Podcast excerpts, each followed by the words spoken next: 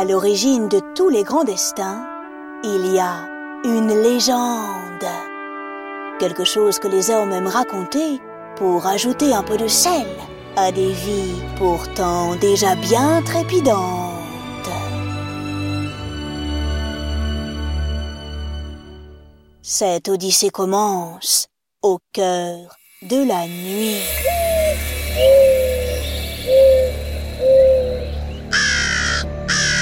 C'est une nuit noire, une nuit d'hiver. Comment je le sais? Oh, mais regarde, là, par terre. Tu ne vois pas le gel qui entoure les brins d'herbe? Sur le chemin de terre qui sillonne entre les arbres, un petit garçon marche enveloppé dans un grand manteau bleu. Il a environ sept ans, il rentre chez lui. Sous la lune, les branches ont des formes bizarres. C'est à la fois joli et un peu effrayant. Bouh Il ne préfère pas trop regarder.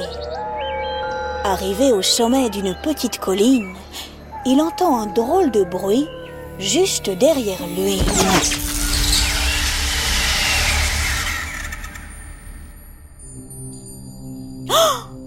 Mon Dieu Mais qu'est-ce que c'est? Courageusement, il tourne la tête. Donnez-moi votre main, lui demande une dame apparue soudainement dans la nuit. Que faire? Il sait, bien évidemment, qu'il ne doit pas parler aux inconnus dans la forêt. Mais dans le cœur du jeune promeneur brûle la flamme de l'aventure. Il accepte.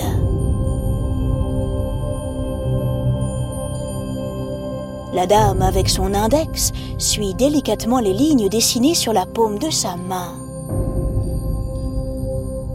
Puis, les yeux dans les yeux, elle lui dit Les étoiles veillent sur vous. Je vous le garantis. Elles réaliseront tous vos souhaits. Vous allez voyager à travers toute l'Europe. Vous rencontrerez des rois et un empereur. Vous vivrez entouré de magnifiques œuvres d'art.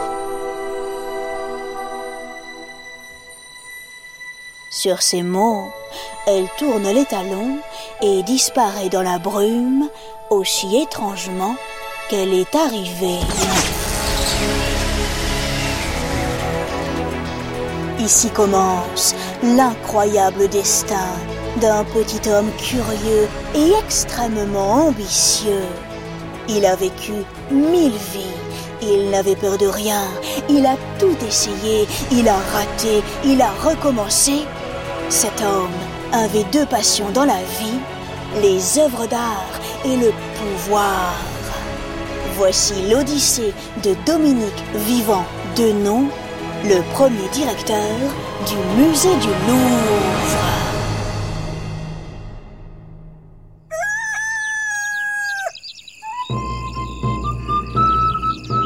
Dominique naît le 4 janvier 1747 dans une sublime région de France qu'on appelle la Bourgogne.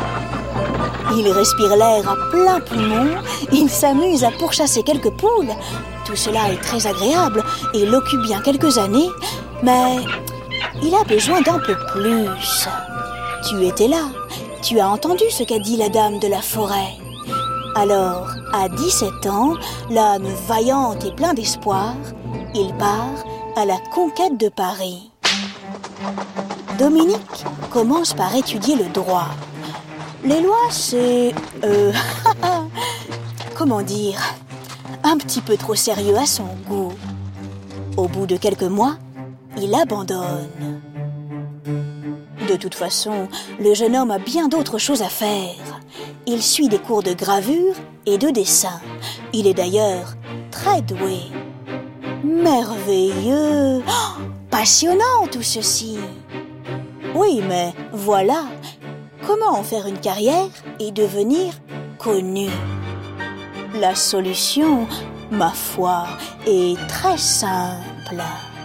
Il a besoin d'un protecteur, quelqu'un qui pourra lui donner quelques coups de pouce et le défendre si nécessaire.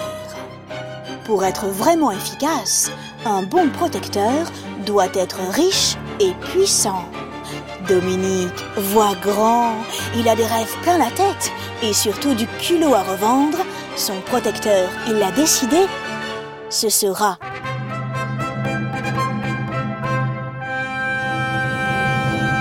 le roi.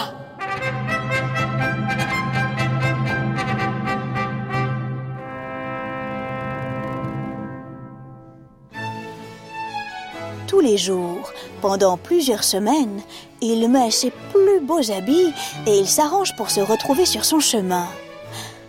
Très bonne stratégie, car Louis XV finit par le remarquer. Que voulez-vous?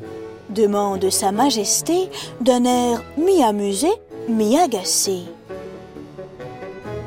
Rien d'autre que le bonheur de vous voir, sire. Répond alors notre petit intrigant. Bien joué, superbe choix de mots. Louis XV est non seulement flatté, mais encore mieux, il est amusé. Dominique a réussi à se faire remarquer par le roi. Il est admis à la cour.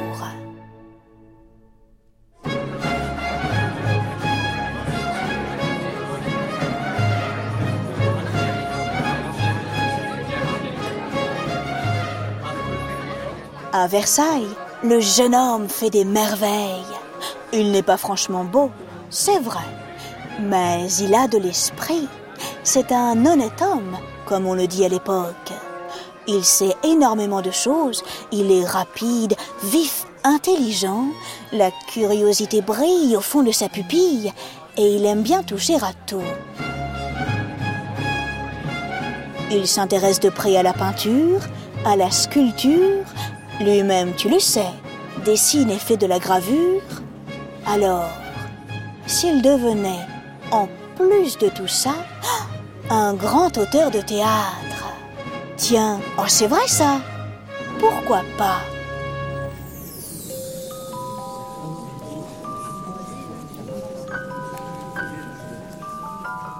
Dominique tente sa chance. Il écrit une pièce qu'il arrive à faire jouer au très prestigieux théâtre de la Comédie Française.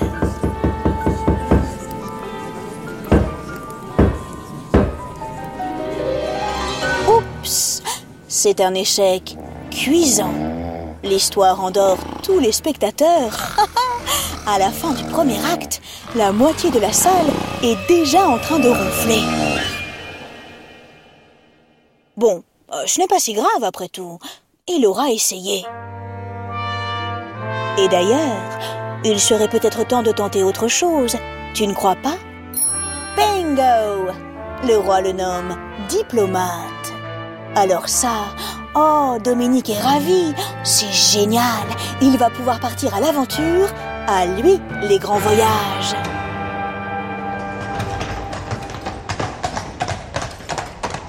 En 1772, pour sa première mission, il est envoyé à Saint-Pétersbourg chez la grande impératrice Catherine II de Russie.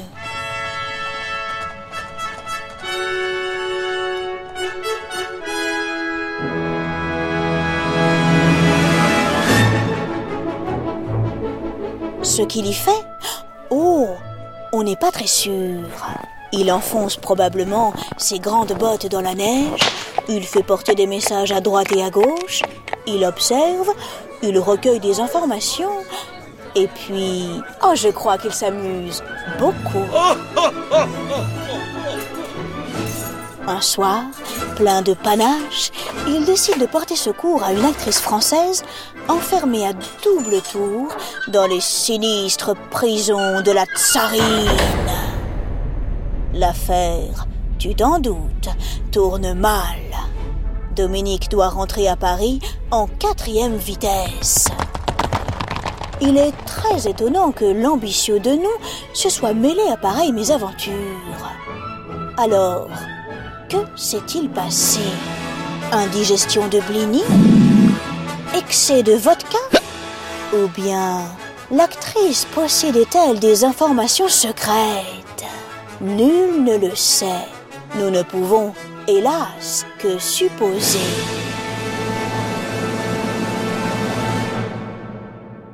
De retour à Paris, il est envoyé en Suisse.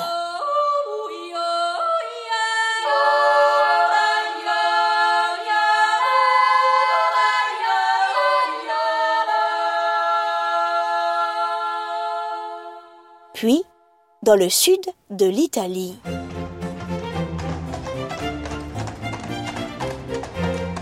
Dominique arrive à Naples en 1777.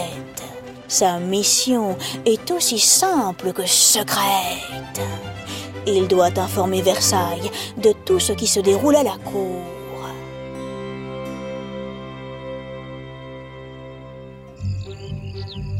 Le jeune diplomate en profite pour explorer les environs. Le sud de l'Italie est pour lui un terrain de jeu extraordinaire. Partout, il est entouré par la beauté. Oh, je ne parle pas des paysages, qui sont certes ravissants.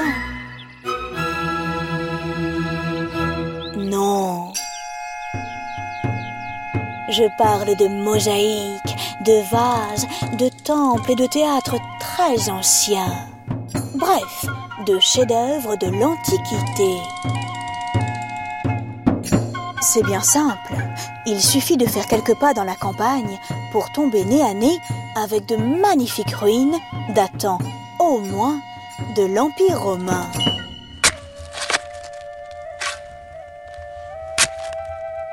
De nom jouent les archéologues. Il fouille à droite et à gauche, il en prend plein la vue. Où qu'il aille, il attrape des merveilles par les yeux. Alors il prend des notes et il dessine tout. Il veut garder une trace, comme s'il fabriquait un petit catalogue de toutes ses trouvailles. Qui sait, cela pourrait servir à d'autres amateurs d'art comme lui, ou à des savants.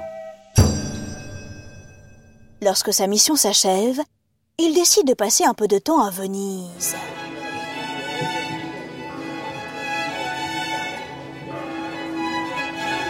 Ah, Venise C'est aussi un petit bijou pour celui qui aime regarder. Dominique s'amuse à copier de très beaux tableaux, il goûte à la vie d'artiste, et puis il tombe amoureux, follement amoureux. Cette passion dévorante l'occupe durant cinq longues et merveilleuses années.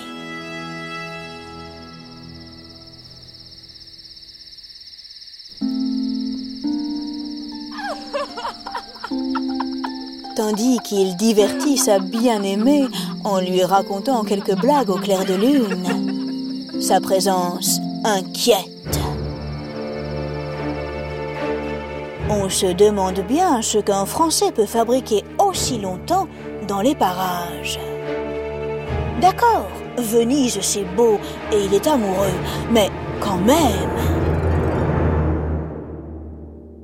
En 1793, accusé d'espionnage, on le force à quitter la ville. Ça, par exemple, c'est trop fort, alors qu'il n'était même pas en mission. Triste et franchement énervé, il rentre à Paris. Dans la capitale, l'ambiance est archi électrique. La vie est même très dangereuse. Le 21 septembre 1792, les révolutionnaires ont mis fin à la royauté. Peu à peu, ils ont perdu la tête. Pour certains, c'est le cas de le dire. La révolution s'est transformée en terreur. Tout le monde soupçonne tout le monde d'être un ennemi de la liberté. La guillotine, depuis quelques mois, fonctionne sans s'arrêter. Oh, comment? Tu as peur pour de non? Crois-moi, tu ne devrais pas. Dominique ressemble au saumon qui remonte gaiement la rivière. Il est agile et malin, il arrive à se faufiler entre les mailles du filet. Grâce à ses relations, sans trop de problèmes, il continue de vivre sa vie. Il fréquente des artistes et des intellectuels, et ainsi passe plusieurs années.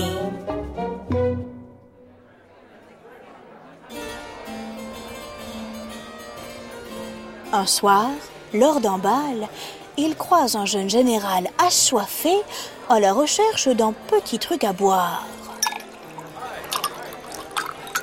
De nom lui sert une limonade, la conversation s'engage. Dominique, oh, décidément, est un être impressionnant. Quelle intuition, quel flair. Ce jeune général, c'est Napoléon Bonaparte.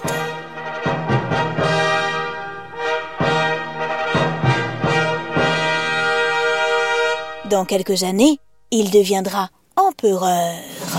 Mais patience, nous n'y sommes pas encore. Pour l'heure, c'est l'année 1798. Bonaparte veut conquérir l'Égypte. Pour son plus grand bonheur, Dominique fait partie de l'aventure. Notre héros a 50 ans, c'est le plus vieux, on dit le doyen, de l'expédition.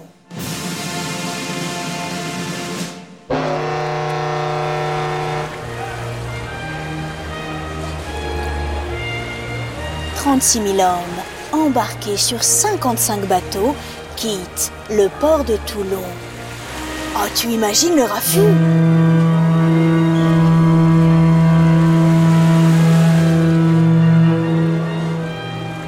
Vont-ils trouver de l'autre côté de la mer Méditerranée?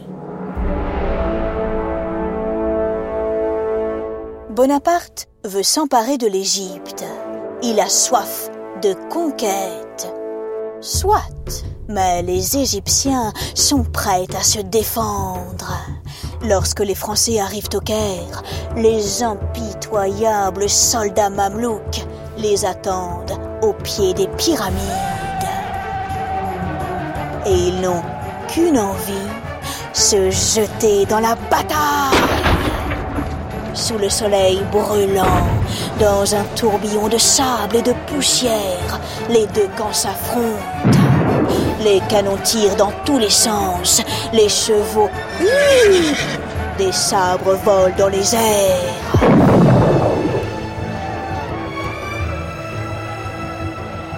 Au bout de quelques heures, enfin, les Mamelouks battent en retraite. Bonaparte, cependant, ne veut pas en rester là. Tout de suite, il donne l'ordre à son meilleur général, le général Dessay, de partir à leur poursuite. Dominique, encore une fois, se débrouille pour être de la partie. Il fait bien, car ce qu'il s'apprête à voir est tout simplement époustouflant.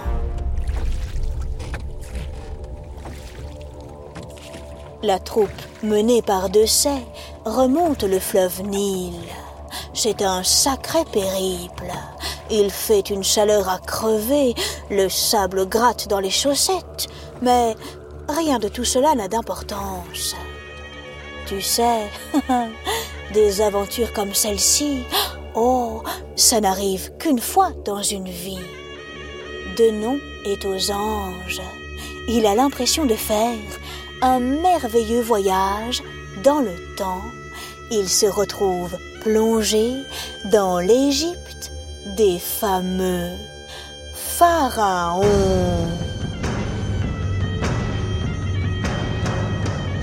Il se rend à Thèbes, Assouan, Hermopolis, Luxor et Karnak. Tous ces endroits dont tu as peut-être entendu parler dans tes cours d'histoire, il est parmi les premiers à les voir.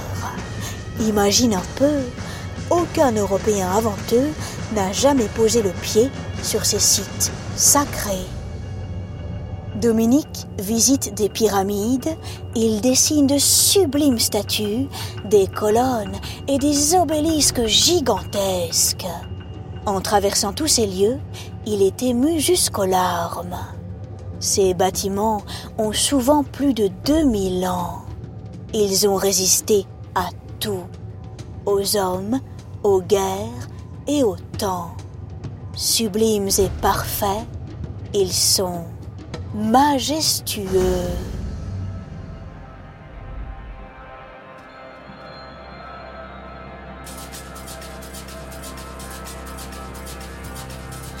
Entre deux excursions, les batailles reprennent. Denon impressionne tout le monde par son courage. Même lorsque les balles sifflent à son oreille, il ne lâche pas son crayon, il continue, coûte que coûte, de dessiner.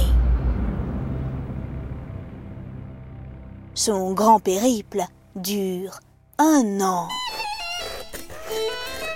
De retour en France, en 1802, il publie un livre Voyage dans la basse et la haute Égypte, dans lequel il raconte toute son aventure.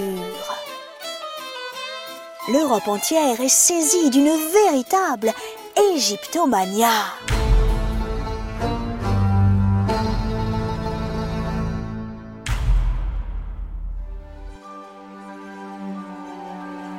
Quelques mois plus tard, Bonaparte le nomme directeur du Musée central des arts, qui deviendra ensuite le Musée du Louvre.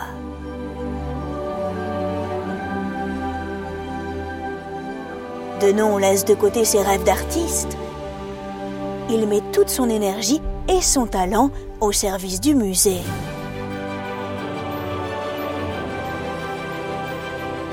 J'ignore si tu es fanat de pyramides et de trésors de pharaons. Si c'est le cas, alors de temps en temps, pense à ce petit homme curieux et plein d'ambition. Si le monde a un jour entendu parler de toutes ces merveilles, c'est un peu grâce à lui,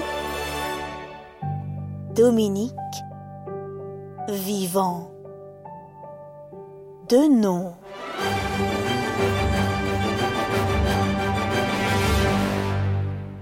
Les Odyssées du Louvre est un podcast original de France Inter et du Musée du Louvre.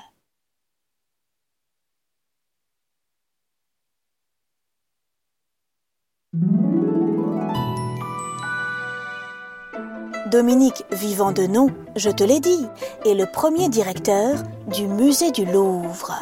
Il a d'ailleurs donné son nom à une partie très importante du musée, l'aile de Nom. À son époque, le Louvre ne ressemble pas du tout au musée que nous connaissons. D'abord, c'est beaucoup plus petit et puis sa fonction n'est pas du tout la même. Devant les portes, on ne trouve aucun touriste en train de faire la queue. Et pour cause, les visiteurs sont surtout des artistes qui viennent observer les chefs-d'œuvre et faire des copies pour s'entraîner.